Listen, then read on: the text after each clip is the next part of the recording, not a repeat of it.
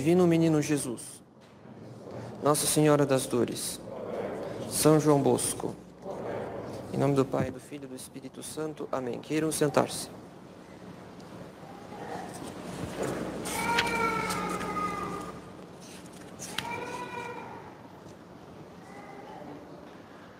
Caros fiéis, ouvimos no Evangelho que um fariseu pergunta a Nosso Senhor qual era o maior dos mandamentos. Segundo o texto sagrado, a pergunta é feita a fim de pôr Jesus Cristo à prova. Não porque os fariseus já soubessem a resposta. Muito pelo contrário. Eles mesmos não estavam seguros a respeito do maior dos mandamentos, pois a tradição judaica havia acumulado 613 preceitos, alguns sendo graves e cuja transgressão era punida com a pena capital. A questão do maior dos mandamentos parecia tão difícil para a seita farisaica que ela aparece em mais outra ocasião no Evangelho, quando um doutor da lei pergunta a Jesus Cristo o que fazer para possuir a vida eterna. Nós podemos julgar que essa questão, ou seja, qual o maior dos mandamentos, já não oferece grandes dificuldades. Pois em nossos tempos, e sobretudo em nossos ambientes, em nossos apostolados, nós ensinamos até mesmo as crianças que o primeiro mandamento é amar a Deus sobre todas as coisas e que o segundo muito conexo com o primeiro, é amar o próximo como a si mesmo. Em nossos tempos e em nossos ambientes, até mesmo as crianças sabem responder qual o maior dos mandamentos. Mas não desprezemos tanto o debate dos fariseus, porque essa questão nos toca ela nos diz respeito mais do que podemos pensar. Na verdade, a questão do maior dos mandamentos não está tão resolvida em nossa vida espiritual quanto pensamos. Porque não nos basta ter ouvido a resposta de nosso Senhor. Não nos basta saber, desde o catecismo da nossa primeira comunhão, qual o maior dos mandamentos? Se na prática nossa vida interior ainda não está solidamente estruturada em torno do preceito da caridade. Então, essa deve ser a nossa preocupação, caros fiéis. Enquanto os fariseus debatiam qual o maior dos mandamentos da lei, nós devemos examinar a nossa consciência se o preceito da caridade, ou seja, o amor a Deus e o amor ao próximo, se o preceito da caridade ocupa de fato, na prática, o primeiro lugar no edifício da nossa vida espiritual. Para conduzir esse exame de consciência a respeito da caridade, devemos partir de um fato. Nós somos todos, em maior ou menor grau, há muito ou poucos anos, há muitos ou poucos anos, nós somos todos convertidos.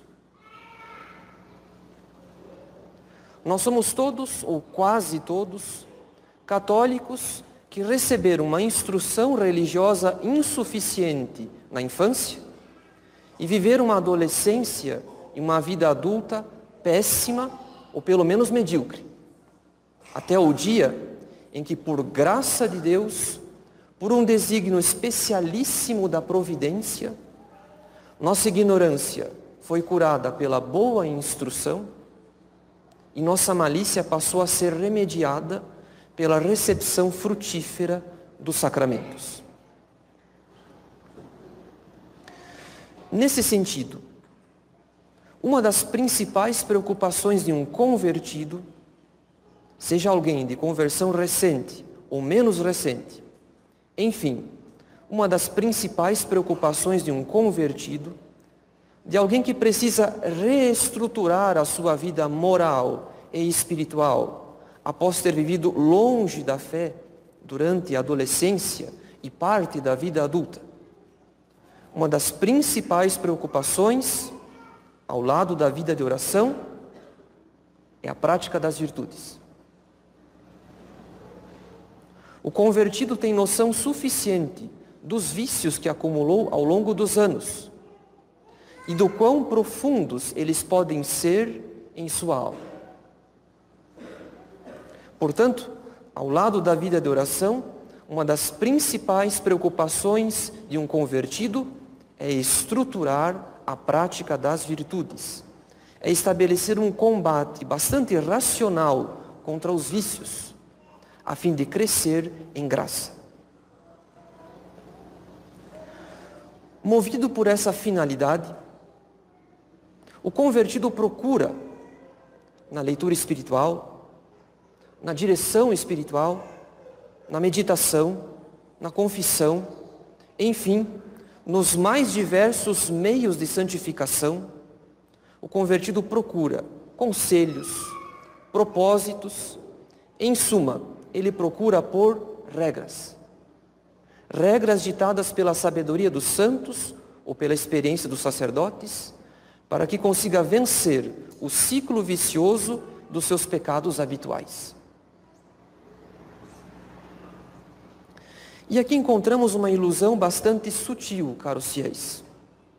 Porque, à medida em que um católico convertido começa a fazer progresso, ou seja, à medida em que a obediência, a observância de certos propósitos, com o auxílio da graça, começa a produzir resultados em sua vida espiritual, esse católico pode julgar que ele já enraizou as virtudes em sua alma, ou então que ele já aplica todo o preceito da caridade, que é o amor a Deus e o amor ao próximo.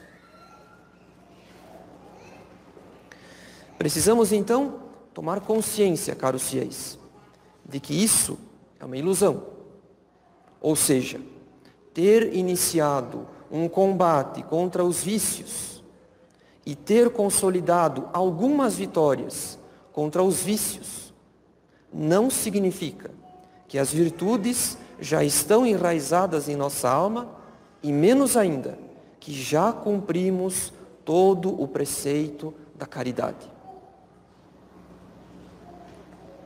A diferença entre o combate aos vícios e o exercício da caridade e das demais virtudes é praticamente a mesma diferença que há entre arrancar erva daninha e plantar flores num jardim. É fácil perceber que num jardim, quem arranca a erva daninha não faz mais que limpar o terreno, para que em seguida se possa plantar e cultivar as flores. Pois do mesmo modo, caros fiéis, não devemos confundir, ou melhor, não devemos reduzir a nossa vida espiritual ao seu aspecto negativo, que consiste no combate aos vícios. Porque, como já sabemos, seria o mesmo que chamar de jardim um terreno limpo de erva daninha. Para compreender bem essa diferença, a diferença entre o combate aos vícios e a prática da caridade e das demais virtudes, devemos recorrer a três argumentos. O primeiro argumento, caros fiéis, é que há uma diferença entre uma virtude perfeita e uma virtude imperfeita. Quando uma alma sofre de algum vício, os primeiros atos de virtude contra esse vício costumam ser bastante imperfeitos. Na verdade, eles não passam de uma mera resistência aos maus desejos. Como a alma luta para não ser arrebatada pelas paixões, durante uma tentação, essas primeiras vitórias custosas contra o vício já possuem algo de virtuoso, mas não constitui ainda a virtude perfeita.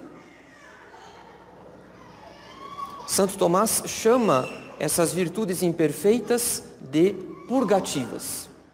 Ou seja, elas realizam um trabalho mais negativo do que positivo. Um trabalho custoso de resistência às paixões desordenadas, de combate a um vício enraizado alma. Mas à medida em que a alma avança na prática da virtude, à medida em que os maus hábitos são substituídos por bons hábitos, o trabalho da virtude já não nos custa tanto, porque a alma não sofre mais de desejos violentos e desordenados.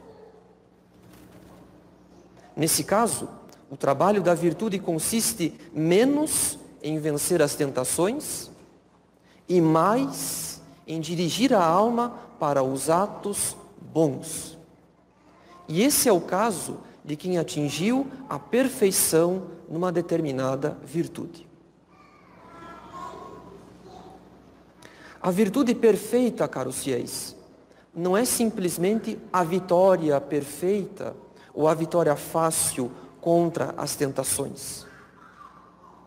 A virtude perfeita é uma verdadeira ordem no cumprimento de uma ação. Por exemplo, a perfeita temperança não consiste pura e simplesmente na vitória contra a gula. A perfeita temperança consiste num ato positivo, num ato bom, que é comer com ordem para o bem do corpo e da alma. Porque comer é um bem, antes de ser uma ocasião de pecado.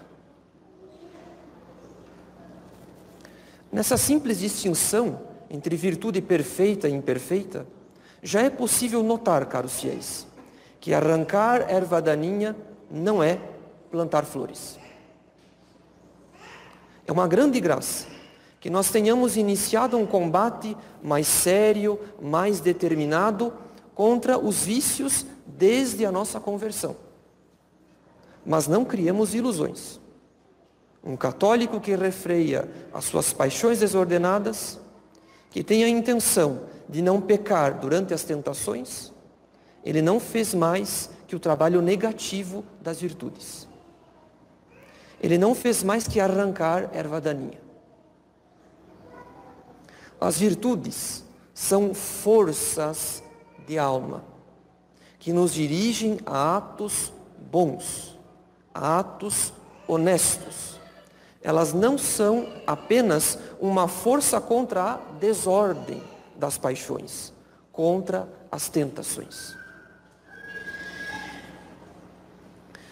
Um segundo argumento, caros fiéis, é que há uma diferença entre as virtudes naturais e as sobrenaturais. As virtudes naturais visam o bem natural, o bem honesto, a submissão dos nossos afetos à ordem ditada pela nossa razão. Mesmo um pagão pode ser virtuoso, em certo sentido, na medida em que um pagão pode ser temperado, por exemplo, porque ele adquiriu o hábito de submeter seus afetos à ordem ditada pela razão.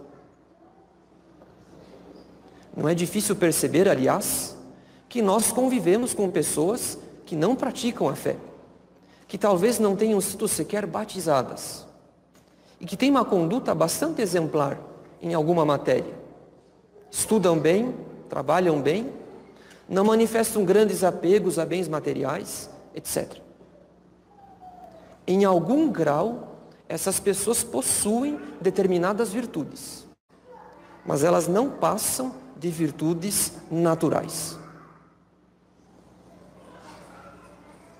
Muito diferente é o caso das virtudes sobrenaturais.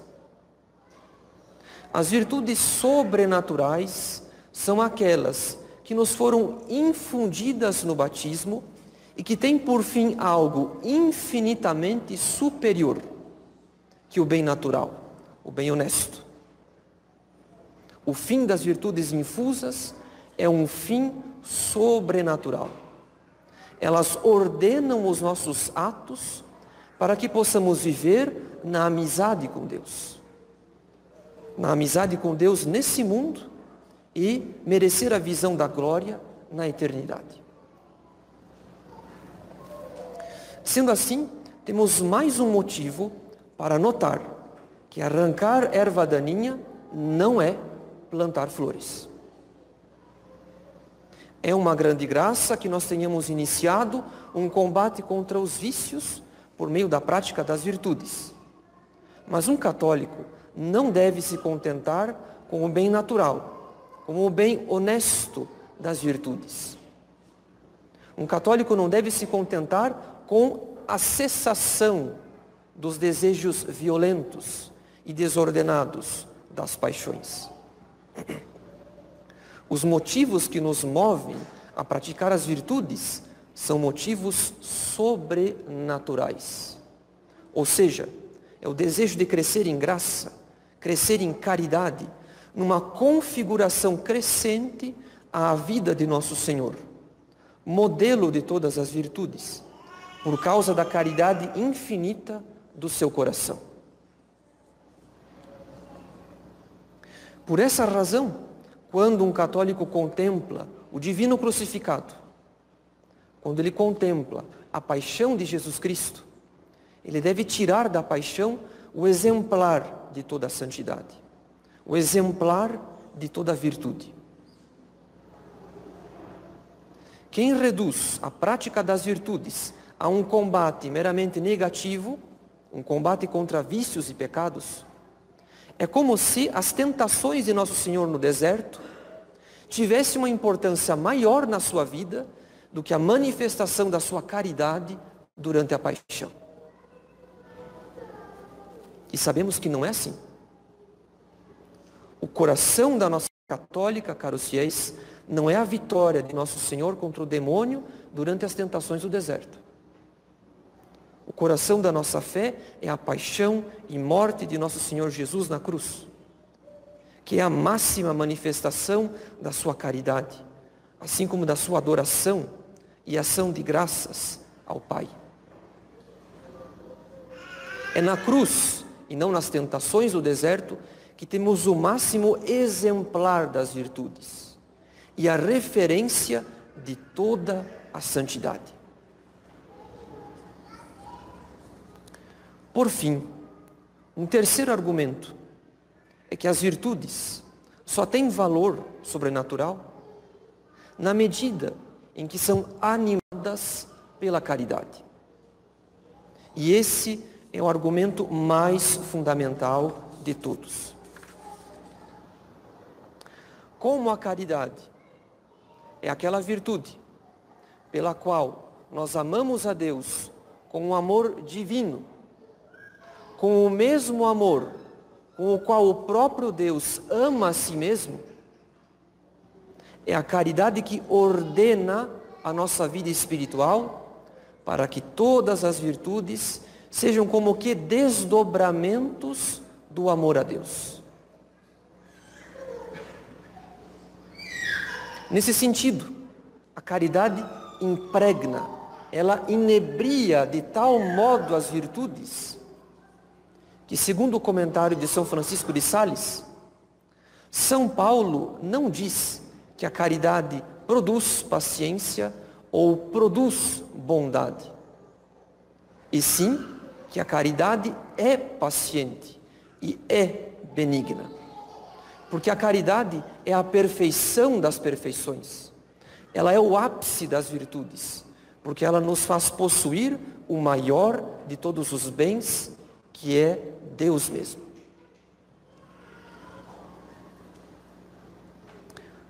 Assim sendo, impossível não notar agora que arrancar erva daninha não é plantar flores.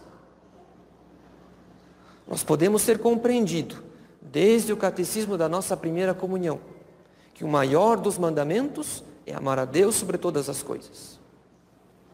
Mas talvez na prática nós estejamos inseguros, como os fariseus, porque o combate aos vícios e aos pecados tomou tal proporção em nossa vida espiritual que nós esquecemos o sentido desse combate, que não é meramente a vitória contra os desejos violentos e desordenados das paixões, e sim a perfeita união com Deus que somente a caridade pode produzir. Nesse sentido, é um erro. É um erro julgar que o amor a Deus será uma consequência posterior ao combate contra a desordem das paixões. É um erro julgar que primeiro devemos combater os vícios e os pecados, para somente então, depois, amar a Deus. Nada disso. O fim da nossa vida espiritual não é a caridade, e sim a perfeição da caridade. A caridade deve se fazer presente sempre, desde o princípio, já na base do edifício espiritual. Porque é ela que anima, que move a nossa vontade de tomar resolução de abandonar os pecados e combater os vícios por amor a Deus.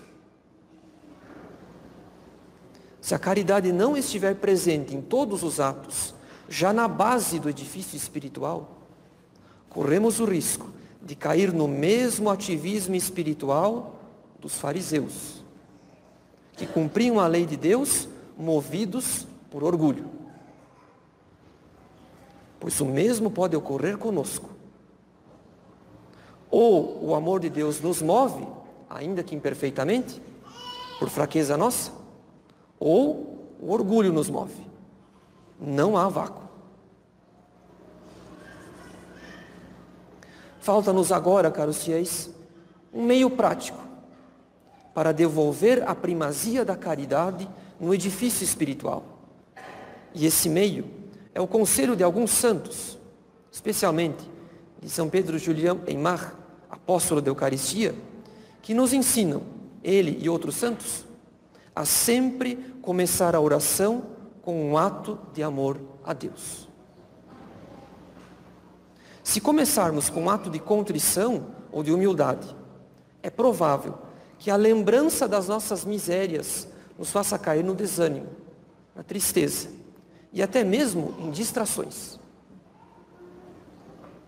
É sempre melhor começar a oração e toda oração com uma pequena recordação do quanto nós somos amados por Deus. E a prova disso é a paixão de nosso Senhor. Infelizmente, nós não nos lembramos do amor de Deus com muita frequência. E por esse motivo, a caridade pouco influi em nosso combate espiritual, porque esquecemos que amor se paga com amor. Não deveria ser assim. Não nos basta, caros fiéis, crer que o primeiro e maior mandamento é o preceito da caridade. É preciso, na prática, que recordemos constantemente do quanto somos amados por Deus, para que o combate contra os vícios e os pecados seja apenas uma parte, e a menor delas, no edifício da caridade. Em nome do Pai, do Filho e do Espírito Santo. Amém.